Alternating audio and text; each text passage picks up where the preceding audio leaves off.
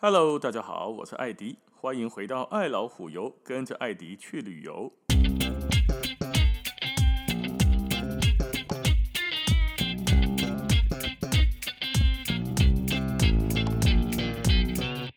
想见益生菌是一款兼顾肠胃与过敏体质调整的益生菌，有效改善过敏反应，在多国拿到专利。另外还有添加乳清蛋白，活化免疫系统，抵抗外来病菌入侵，给予使用者健康的身体防护。想见益生菌，节目表单中有专属的折扣链接哦。今天我们继续在德国，我们呢从新天鹅堡再往旁边走一点。来到一个地方叫做黑森林，黑森林大家相信都不陌生，大家都没听过对吧？因为咱打不起的过生日的时阵，弄会吃一种蛋糕叫做黑森林蛋糕。这个黑森林蛋糕跟德国的黑森林有没有关系呢？有的，真正都是黑森林来的黑森林蛋糕。黑森林蛋糕哦，又称为黑森林樱桃蛋糕。德语叫做好好，我不会念哦，是一款 流行了近八十年的德国传统糕点哦，也是世界最著名的蛋糕之一。黑森林蛋糕的名称来源呢，有着很多不同的看法。第一种看法呢，认为黑色的巧克力碎末让人联想到黑色的森林哦，这是一种说法啦。另外一种看法呢，认为黑森林蛋糕的重要配料樱桃酒。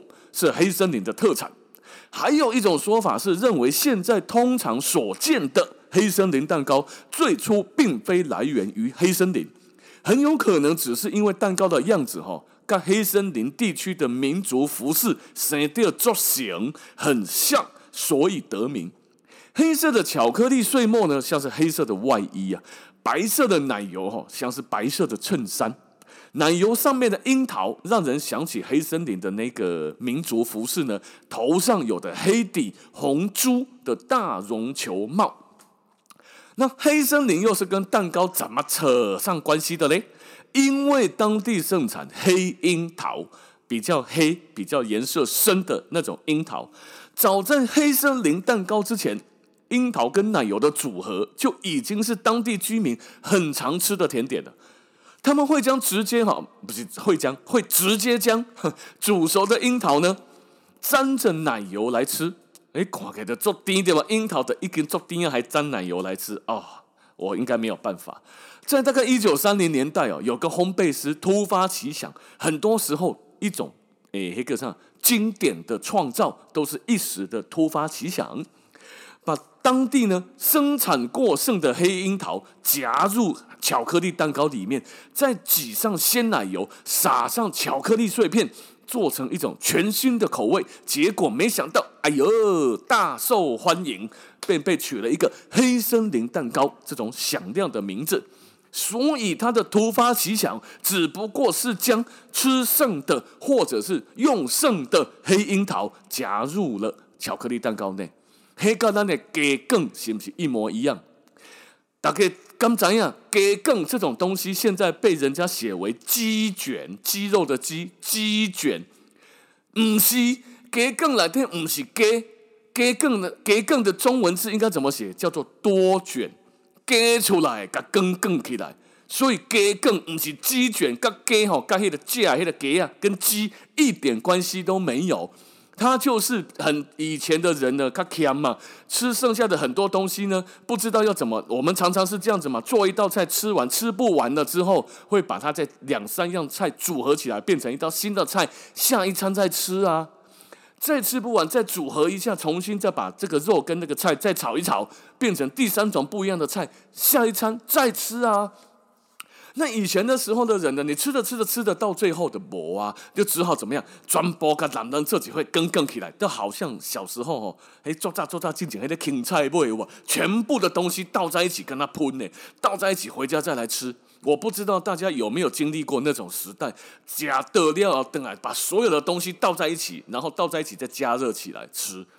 给更的是安呢，吃剩下的东西，把它卷在一起，用一个面皮把它卷起来之后，切这一袋一袋，还叫做更起来，给的物件，给出来的物件，给更出来，叫做给更哦，所以不是鸡卷。跟这个一样，把黑樱桃塞进去，加一点东西之后，变成个新的东西，没想到大受欢迎。啊，好，再从给更再拉回来哈。黑森林蛋糕主要的成分是什么？樱桃酒嘛，巧克力蛋糕，黑樱桃，鲜奶油，巧克力碎末。烤好的巧克力海绵蛋糕呢，切成三份，分别涂上樱桃酒的糖水，层层堆叠之间抹上厚厚的奶油，一定要厚厚哦，薄薄去蘸起比赛。铺上了樱桃的夹馅儿，最外层再铺上一层鲜奶油，好吗？听起来就很甜了。最后再撒上巧克力碎片，装饰一下就完成了。正宗的黑森林蛋糕已经成为德国代表的甜点喽。德国政府就为针对啊，针对它订定了一个非常严格的标准，就好像法国有香槟，哇的这个西班牙有伊比利的猪，就他们的每一个东西都有明文规定，它成为它代表性的一个一个产品啊。那这一个明文的规定是针对蛋糕的哦，某某块唔对哦哈。严谨的德国人在二零零三年颁布的国家糕点管理办法里面，冠上了黑森林蛋糕的证明的话，必须满足下列条件：第一，黑森林蛋糕是一款樱桃酒奶油蛋糕。樱桃酒的含量必须足以明显品尝出酒味才可以。所以你这来电呢，不是樱桃酒，那不是加了有酒味，哒哒，没赛打叉，它不能叫正宗黑森林蛋糕哦。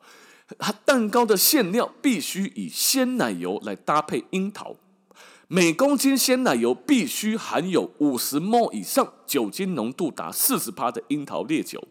基底必须是巧克力蛋糕体，至少含有三趴的可可，还要用酥脆的薄皮饼干来做。蛋糕的最外层要用鲜奶油包包裹，并以巧克力碎片来点缀。哦，做好炸呗了哈，也做得很不容易做成这样子正的的规格要求了。黑森林蛋糕哈，现在已经流传到世界各地的，也有很多的变种。除了樱桃被当地的水果酒取取代之外呢，很多的这个底部也没有酥脆的派皮了。啊，但是不要紧，外面的大家这个都叫黑森林，只有德国原厂的，大概这么怎样？不是黑樱桃的，不是这种黑森林出来的，就不是证明。就好像德国也有啤酒纯净法啊，可是全世界的人，其他国家所做的所有的啤酒也没有在插销德国的什么啤酒纯净法，一这一也啊，你你这里也啊。哦，那黑森林蛋糕到了各地都有变种，这也是很正常的。所以以后吃黑森林的时候，那是当跟你猛攻这个黑森林跟德国的黑森林有没有关系？可以肯定的告诉他，有，就是从那里来的。那么黑森林除了黑森林蛋糕之外，还有没有名产？有，给他弟被供了。另外一个就是每一个观光客去到那边，大致上都会去买或很想买的一种东西，叫做布谷鸟钟。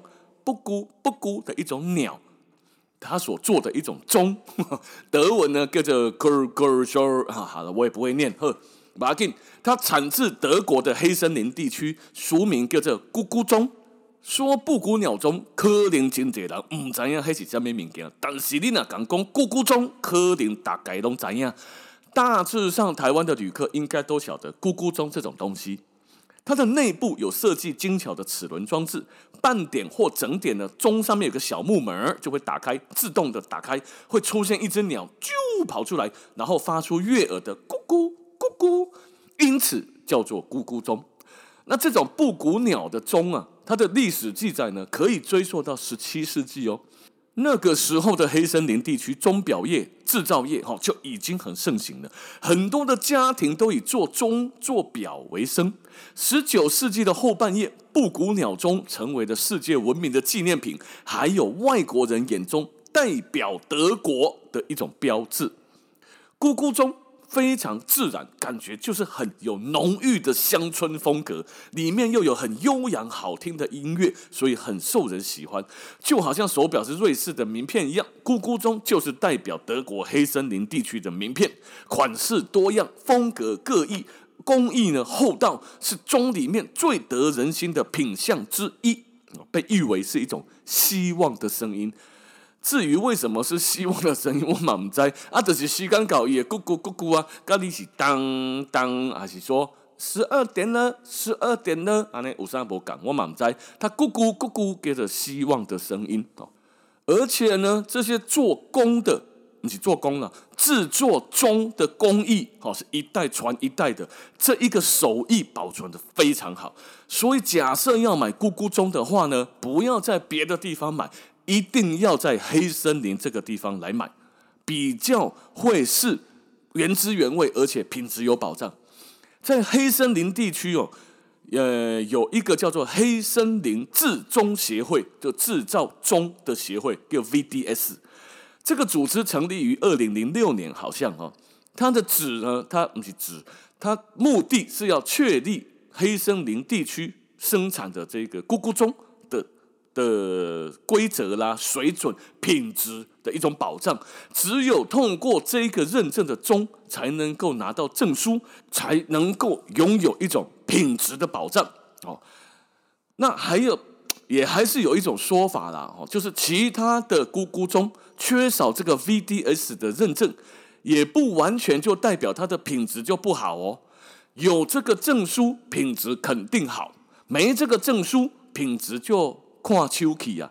所以以一个旅游的观光客来说，买有 VDS 证书的是比较有保障一点的。好。那我们去买咕咕钟的时候呢，它大大小小的长相都不一样哈，下面的组成方式也不太一样，大概跟大家分享一下。首先组成的部分呢，它里面都有一个机芯啊，第一定要有机芯，它才有办法把那只鸟推出来咕咕咕咕啊，哦，所以它里面这个机芯呢，动力是来源于挂锤的重力。如果你是石英钟，它也有分哦，哈，挂锤钟跟石英钟，石英钟的动力就来自于电池哦。那这个机芯呢，它有分一天重一天的动力跟八天的。一天的动力呢，它的这个机芯是 A 卡五级的重重的锤，这边在那里呢会为它提供动力。可是你需要每天上发条，所以上旋呐，哦，所以它叫这个叫做一天动力。还有一种是八天动力的背钢 A 啦，赶快。背钢的这个物件也是重旋作为这个动力源的机械机芯，但是喜欢那个背钢，因为上旋一次你就可以等第八天，令人吐背钢。好，所以有一天动力的每天都要上旋，八天的你的八天上一次旋，比一天动力的比起来会较贵无？当然嘛，会啊，你你转一盖就先吐白钢，当然嘛会较贵啊，而且它的机芯也更大一点。工艺也稍微复杂一点，好，所以规粒看起来整个钟比八天的要比一天的大了不少。啊，你那是讲啊，有没有那种上一次发条就可以二十四天，可以三十天，可以三百六十五天？你别的是不想要他妈的天天在那边上发条，干没啥？哎塞啊！看你买石英钟啊，石英钟是装电池的，它就可以不用每天在那边上旋了。OK，好，所以如果不想要在那边上旋的，不管一天还是八天的，请买石英钟。哇，电池的呵，OK。那这外部来看起来哈，有一些钟的表面呢，会看到一些小小的雕刻啦、模型啊，有动物啊，有人嘛，有一些会动，有一些不会，有水车，有房子。哦，这都是看你买的那个工艺，它的细腻度越多越细腻，会动的比不动的多，当然就会较贵哦。外壳，哦，哇靠，这个卡。指的是钟的外部主体啊，就有很多风格跟尺寸了。一般来说啦，黑森林的钟外壳都是菩提树的木头来做的，所以有较长诶，有有较扁诶，有比较方方的哦，上面花花绿绿的装饰很多的，这个就不一样的，不一定的。下面还有一个什么呢？会摆，看这样吼，看这样，当然是我小时候家里还有看过那种钟，就挂在墙壁上，下面有一个钟摆，当当当当当。到到总点整点的时候的当当当当当当哇，有一个东西在那边摆，那个在这个咕咕钟也有哦，它就用以精确的来控制钟的走时哦。那石英钟的摆，石英钟加点底嘛，它的这个摆就是起了装饰的作用而已的，它就没有拿来作为定时的作用的。啊，够姐的风箱。旁边有个风箱，这个风箱哦会来吸吸取空气，推到音乐馆里面，让咕咕鸟啊那会叫啊，啊啦，无迄咕咕鸟吼，你那是无到电池的迄种诶，咕咕鸟为什么会叫？它里面要有风，这个风箱吸空气，个关里面。通常咕咕中会有两个风箱，让这个空气在咕咕鸟的身体里面起着压缩空气的作用，让它会嗯咕咕咕咕嗯咕咕啊，别车啊，好把它那下面通常还会有个什么开关？开关嗯，在底部或者是侧面好像都有。这个开关是用以开启或关闭。布谷鸟的鸣叫功能，艺术的功力呢？打钢铁，那咕咕咕咕，你听到这个给小好，那你就把它关掉，它就只会，它就只会有时间在那边转，但不会出来叫，别叫你听，安尼哦。风格跟设计这个上面哈，在过去很多年里面呢，有两种。咕咕钟的设计被认为是最流行的，一种是外雕刻型，还有一种呢是有牧人、牧羊人的那个牧人的小屋的形状。那大概看到很多都是这种屋不，一根那一根粗的，哇靠，够人像的雕刻，有复古型，还有时代型的设计，是最受欢迎的两种。那外雕刻型呢，就是自然、自然、自然的场景，或者是狩猎的场景，是这个类型里面比较流行的吧。哦，那个外壳往往是方形的，然后呢，周围呢有复杂的装饰物给包起来，看起来有一点像十九世纪的德国铁路卫兵的样式。后来呢，又给它加上了很多的装饰品啊，例如像树叶啦、植物啦、藤蔓、鸟啊、鹿啊、其他动物等等等等。另外一种就是牧人小屋型，它看起来哈就像一种微缩版的色泽鲜艳的小房子，主要有三种样式哦，就黑森林的牧人屋。巴伐利亚的牧人屋，还有瑞士的牧人屋，牧人就是牧羊人的那个牧人的意思哦。这个小屋哦，描绘了很多乡村生活。它同样哦，有石英啊跟钟摆的那一种。那如果是钟摆的机械式的这种钟呢，往往会特别装饰民族乐旋转的小雕像，来演绎欢乐的感觉。啊，其中的曲调有很多，就是来自这里面的一个音乐盒。同时啊，还还会伴随一些会动的动物啦，会动的水车啦，会动的斧头啦之类的，或者是一些喝啤酒的人啊呢。那刚刚说一个瑞士音乐盒哦，这个呢，音乐盒会在布谷鸟的叫完的时间之后来来放音乐。八天动地的钟会在每个整点奏一次音乐，一天动地的钟会在半点跟整点奏一次音乐。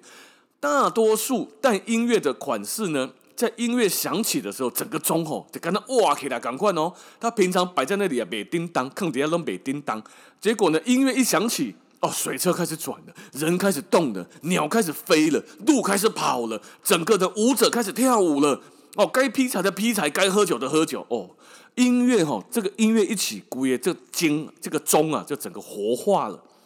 音乐盒的曲调呢，通常在十几个到三十个左右吧，曲调越多，音质跟那个乐音哦会更好。哦，阿里公这个咕咕钟，公个价这种这么乱七八糟、天花乱坠的，差不多一个要多少钱？这个千变万化的机关的这种咕咕钟的价钱，从两百欧元到两千五百欧元之间都有，可能还有更贵的，我没看贵呢。哦，那价格的高低啊，当然是零件呢、啊、配件呢、啊、精致度上面哦，都都不太一样。那么有人说了，他们当地的说，如果要买装电池的石英钟，那那种不敢保证是德国工艺最好、最最原始的。如果要最原来的样子的，是就是黑森林出产的，那么要买这种要要转的一种哎。哦，需要上旋的那种会比较好。那那种呢，也有分半自动跟全自动。半自动大概在五十、一百欧元到三百欧元之间吧。全自动的大概就是好几百到好几千欧元之间的。那 in 那讲哎，就黑森林当地卖钟的人说呢，要体验德国的精致工艺，直接选择全自动的咕咕钟会比较好。全自动的咕咕钟呢，会利用下面哦有三根好像橡果一样的，还是松果、橡树的果实一样，大概你们知道印象吧？诶，它吊三支，三支上面有那个橡树的果实一样的，它的重量还做挡哦，那个重量当做重力，三个橡树果的这个用途分别是音乐的动力、时钟行走的动力，还有咕咕鸟鸟叫的动力。好，那这是全自动。半自动的话，通常会少了音乐动力的那个部那个部分，做工也就比较没有那么精细了。那么定时为咕咕钟上链上旋，这、就是 U H G 橡果啦，拉橡果就是维持咕咕钟动力唯一的方式。那有些人会觉得家里面有个咕咕钟哦，会有个很好的乐趣，就是每一次呢，每天你大概定时就要去拉它一下，去帮它上链。哦，每一次上链大概可以维持好几天嘛，看你的咕咕钟一天到七天到八天不等。所以呢，这个很重的这个效果就是全自动咕咕钟的来源，去拉它也是一种乐趣。这个就看人了哈。只是他们说石英钟你在淘宝就有的买的那种石英的到点底太多仿的，这种要拉的要上旋的才是德国工艺哦。因为我看过一种全自动的咕咕钟哦。两千多块钱的这个呢，机关超多的，做工非常的细，那费用也当然就很高啦。整点报时的时候哈，有的送花，有人砍柴，有人跳舞，有人敲钟，各有的写金没了。狗还会出来散步，鹿还会在跳，鸟还会在飞，水车会转，该飞斧头的在这边咚咚咚咚咚。那古也看起来就好像一个大型的表演现场一样，真的很漂亮，很精致，但是。嘛，加贵的西亚然后一个要好几千欧元呢。那你说买这个东西该怎么买比较好呢？有三种买法。第一种，网络购买，邮寄到你家。哦，你得上网去看一看，然后呢，去德国的那个官网那边哈，就是黑森林那边的店家上网看完之后呢，啊，你就线上付费刷卡，然后免免诶，应该是免税含运。然后它有保险哦，就是运送的过程当中，如果碰坏的，保险赔，保险会再赔一个新的给你。哦，所以你可以网络上直接买，就邮寄到你家。可是这有一个缺点，就是你看不啊，你在网络上你没有办法看到它原来的样子，你也不会看它整点报时有多热闹，你只能猜猜看。买回来你哪不介意，肯 不介意你也只能认了，要不然就转卖给别人。所以这个网络购买。我个人比较不建议哦。那另外一个呢是什么？去到那里了。另外两个啦哈，三种方法嘛。第一种网络买，另外两种就是现场去买喽。现场去买呢，第一种现场买的方式就是现场买完之后自行带走，自行退税，没有保险，因为你自己带走了嘛，又没有托运，你也没有叫那个什么那个 DHL 啊，是 UPS 帮你运，所以当然就没有保险了。自行带走，自行退税。这个是很多人这样做，但我个人也不太建议，因为你自行带走的时候，我、待会跟大家说为什么不建议了哈。我最建议的方法是什么呢？现场购买一样，你懒爱去哦，不管自由行还是跟团，你去买了之后，邮寄到家，免税、含运、有保险，一样，它可以在你如果你要用运送回去的，它可以呢直接把税额扣下来。啊，就是把把退税的金额扣掉，然后呢，运费把它扣掉，加上保险的费用加进去，可能诶比你直接拿走贵一点，因为有保险费跟运费吗？哦，会贵一些。可是呢，运送回去的过程有保险公司帮你做 cover，也就是说，运送的过程没事就没事，有事保险公司出，你也不用提着这个东西去上飞机。那刚刚说的呢，现场购买自行带走，有一个问题，实际上呢，第一个，第一个哈，你得要到了法兰克福机场之后去自行退税，这是一个问题。第二个呢，你得要带上飞机。好，这个问题就来了，这个没有去碰过的人不知道，因为你去那边呢，现在大概率来说，在别的航空公司还没有直飞之前，据说六月二十九号长荣航空要直飞慕尼黑，希望今年的疫情可以让它飞起来。如果他有飞，那慕尼黑有个点；如果他没有飞，那法兰克福就是华航直飞。对于台湾来说，就是直飞的哦。所以很多以前很多的客人都是飞到法兰克福坐华航的飞机。华航现场的的这个站主任、站主管呢，压力也很大，他会希望大家不要把咕咕钟带上飞机。带上飞机打个杂也好，带上飞机的那一个手提行李是有大小跟重量的限制的。你每一个人都拿咕咕钟，你几辆背三卡咕咕钟，背两个背三个咕咕钟，把上面放手提行李的地方塞得满满满。你如果你是华航的站主任，你心内就赌气跟赌烂么？你一定会觉得你他妈的，你弄了一大堆咕咕钟，然后放在那边，害大家要放行李的不能放。所以怎么办？他就会在大家办退税的的那个地方去叫大家说：“咕咕钟通通托运。”他会要求大家托运，会要求领队来要求所有的团员托运，因为不要再他妈的带上飞机了，搞得手提行李都没有地方放。可是你是客人，你愿意托运吗？记得明给他钉头熬熬，刚刚讲的又有。这个这个雕像外面又很精美，又有那么多会动会转的东西，他妈的我托运又没有保险公司帮我做做担保，我哪是运到了台湾一拿派去的，上面那个拿斧头的斧头断掉了，水车水车不会转，上上面唱歌跳的人，他那是记起啊，手那是登起，怎么办？谁赔？华航不会赔。那你这个时候你要不要托运？你不肯托运。哪个哪好？底下哦，我不行，这个东西很精美，他妈的，这个东西价值台币好几万、十几万，我不要托运。我想说上面没地方放，没地方放，你一定得托运。哇，唱唱嘛的底下灰，底下乱，弄到最后你带上飞机的没地方放，你只能跟什么呢？你只能跟很多的手提行李一起塞，一起塞，塞得很紧。你心里每塞一下，你心里就淌一下血。所以我每一次看到很多人哈，一团飞机上啊。一团三十个买三十个咕咕钟，飞机就装不下了。那一架飞机上好死不死，如果是旺季期间，妈的那上面可能有五团呢。丁讨克，你有几百个亿，两百个亿档就给你买了一两百个咕咕钟，你是华航，你也可以笑我。你怎么把那咕咕钟放在上面？所以呢，我到后来发现，最好的做法就是现场购买，直接在那边邮寄到府。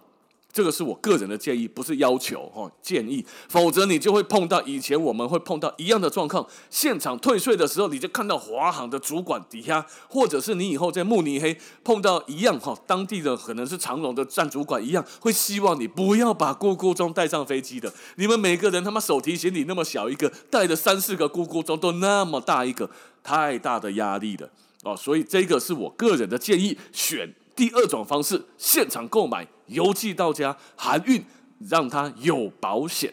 啊呢，好，这个是我个人的建议，大家购买咕咕钟的方式。至于要买多贵的，看大家的喜好喽。